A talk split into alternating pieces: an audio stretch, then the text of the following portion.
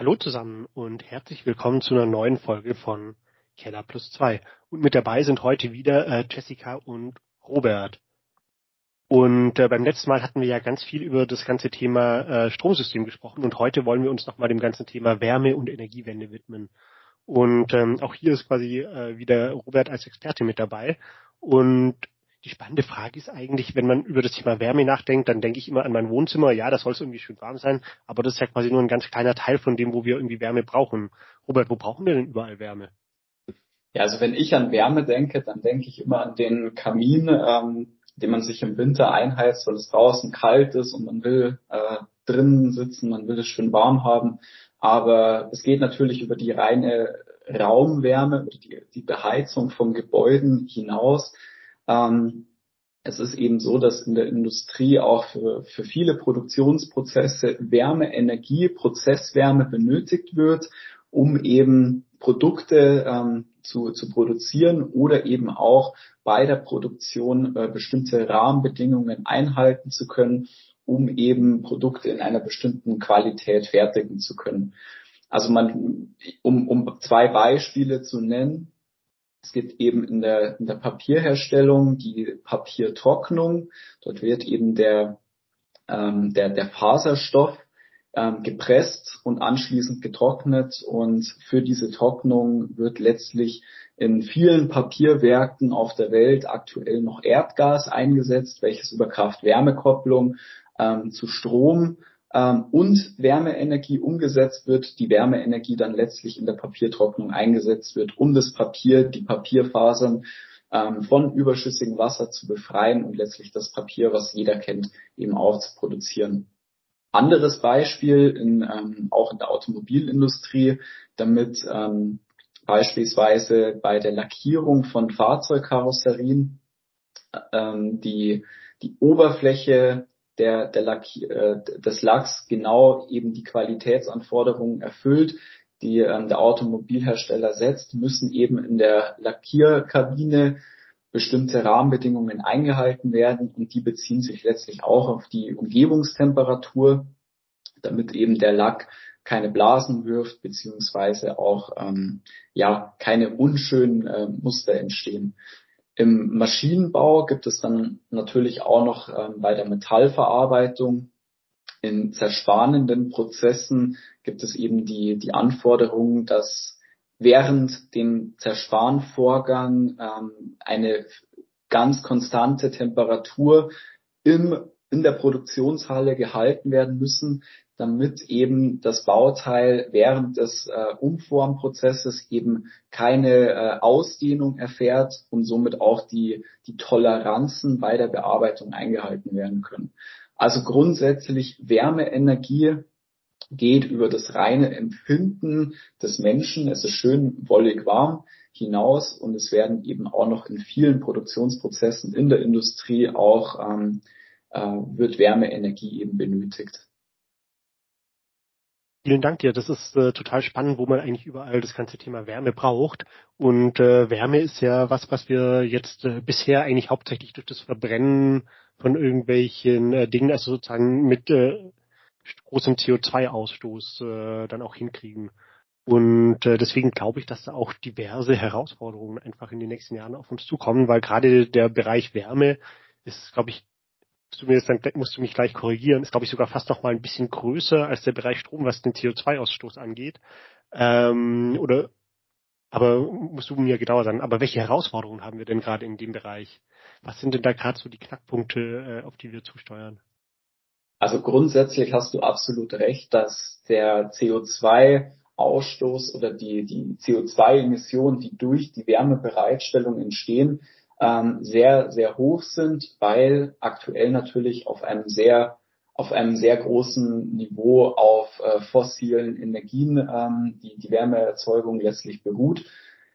Die Herausforderung jetzt bei der Umstellung einer ähm, fossilen Wärmeversorgung hin zu einer dekarbonisierten Wärmeversorgung ähm, bestehen letztlich auf mehreren Bereichen.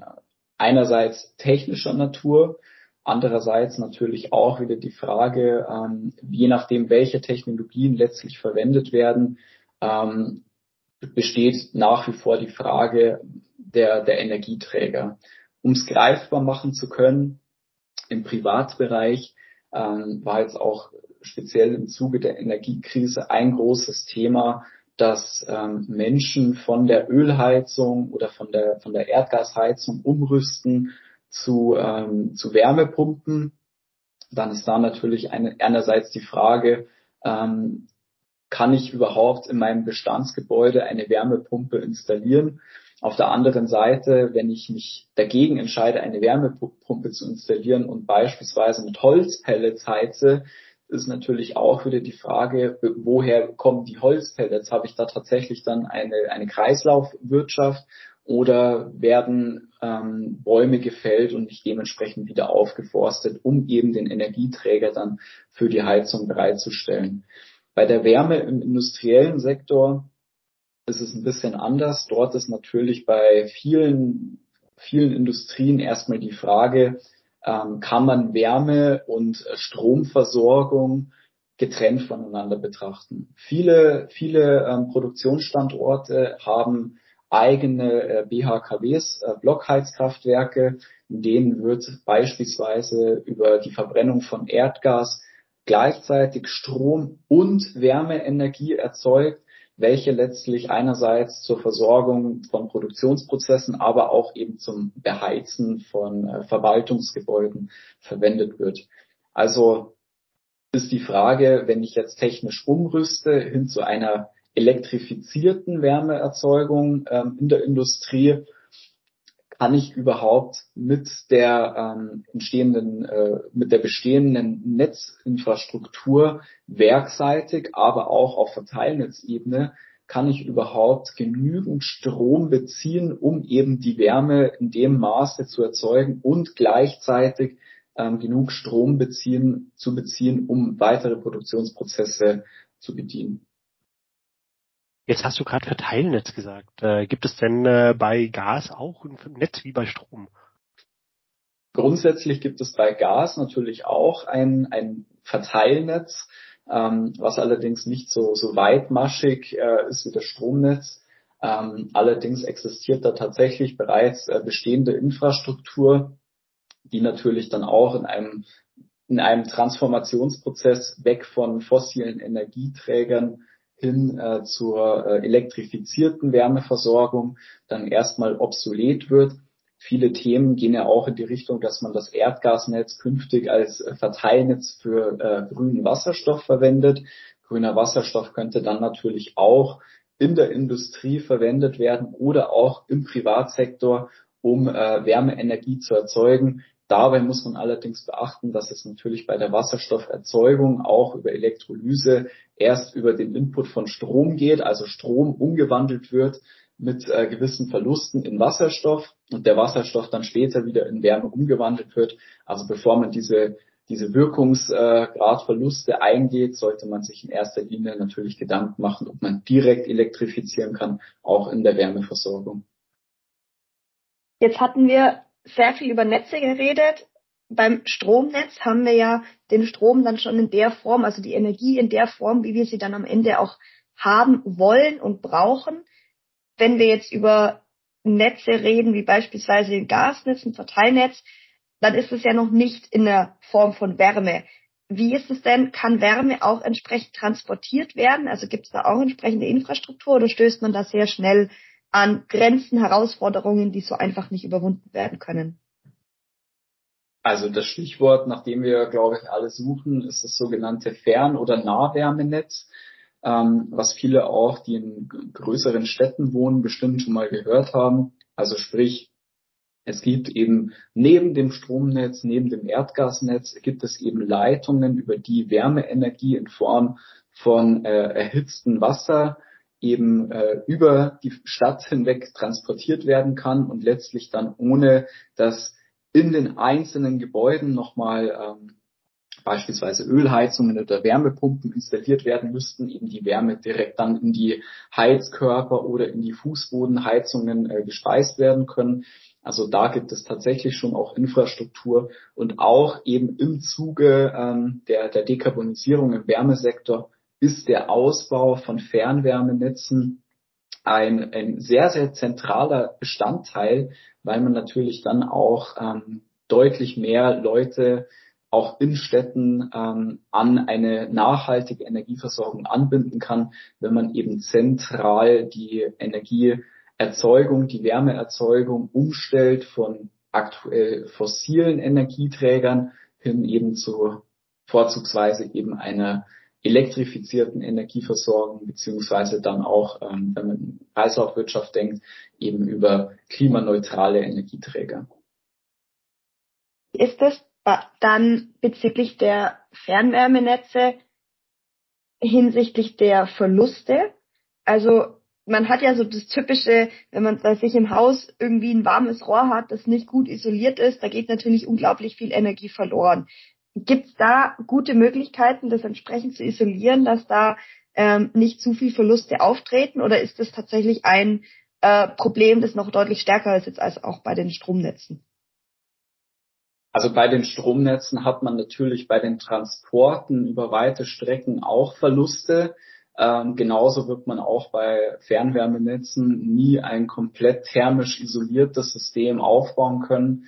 Ähm, aber grundsätzlich äh, gibt es eben technische Möglichkeiten, ähm, um es greifbar zu machen im Bereich der, der Isolierung von Fernwärmenetzen, aber eben auch ähm, je nachdem, wie baue ich genau dieses Netz auf.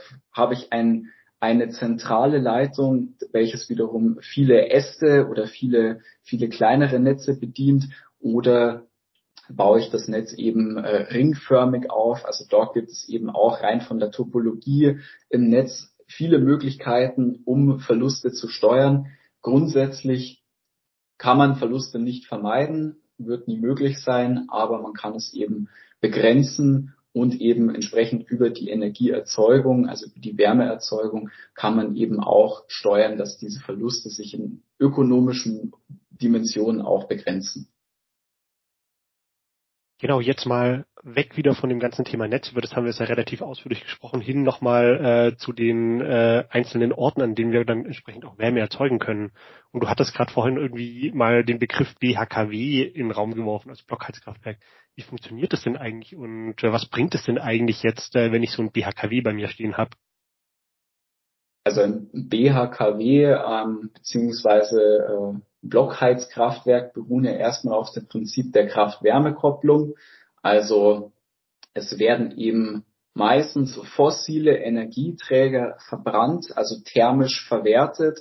Aus der äh, thermischen Energie letztlich wird ein Generator angetrieben, der wiederum Strom erzeugt.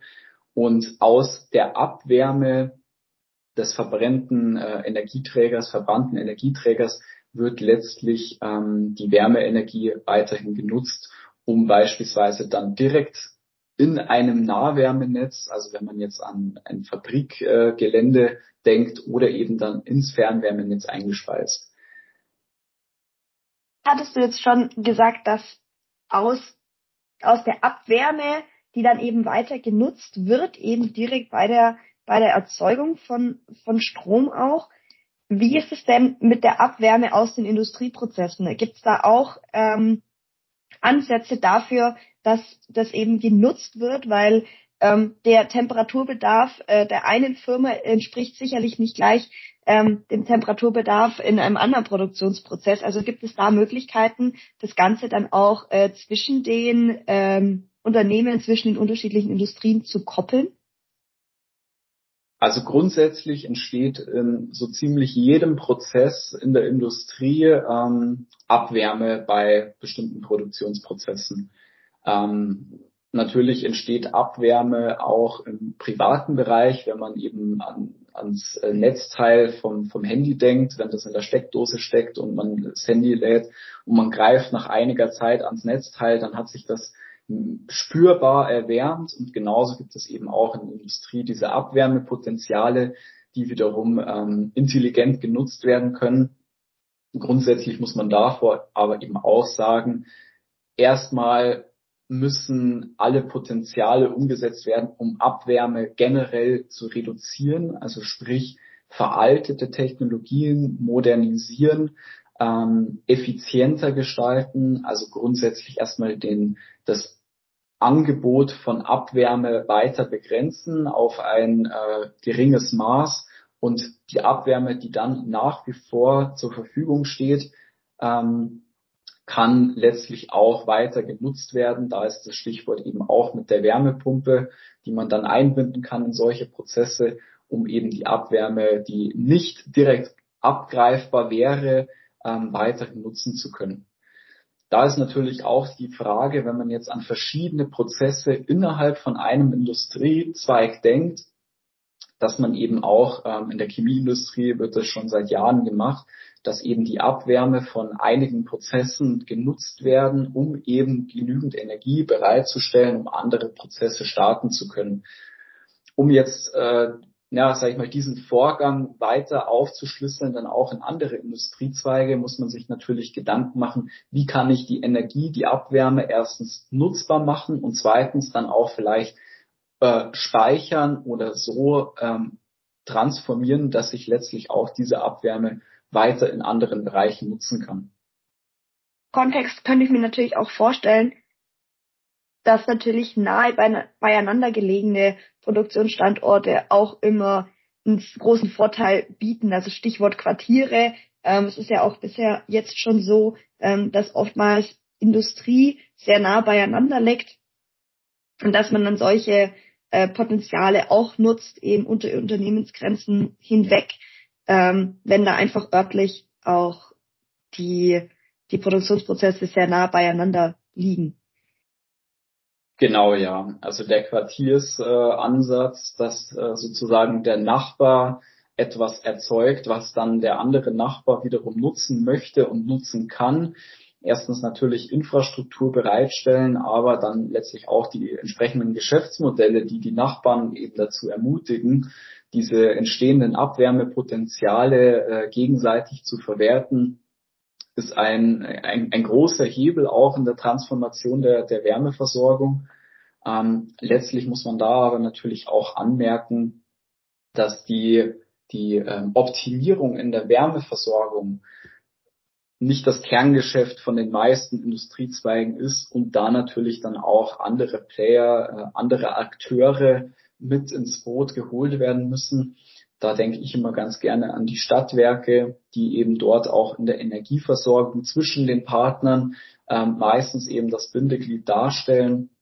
Und hier sind eben die Stadtwerke auch in der, in der Pflicht, eben sich diese Modelle, diese, diese technischen Möglichkeiten auch zu ähm, zu, zu überlegen und aufzubauen, damit die Abwärmepotenziale auch bei den Unternehmen werksübergreifend, quartiersübergreifend genutzt werden können. Okay, da liegt also quasi noch äh, sehr, sehr viel äh, Arbeit vor uns im Bereich Wärme auch. Äh, und äh, ich glaube aber, dass wir da äh, auch mittlerweile auf einem sehr guten Weg sind äh, und äh, ich sage es mal an ganz, ganz vielen Stellen auch in verschiedenen kleinen Projekten Dinge umsetzen, die dann äh, auch äh, zu dem ganzen großen Ganzen beitragen. Euch beiden vielen Dank, äh, dass ihr da wart. Euch da draußen vielen Dank äh, fürs äh, Zuhören und äh, macht's gut. Ciao. Ciao. Danke, tschüss.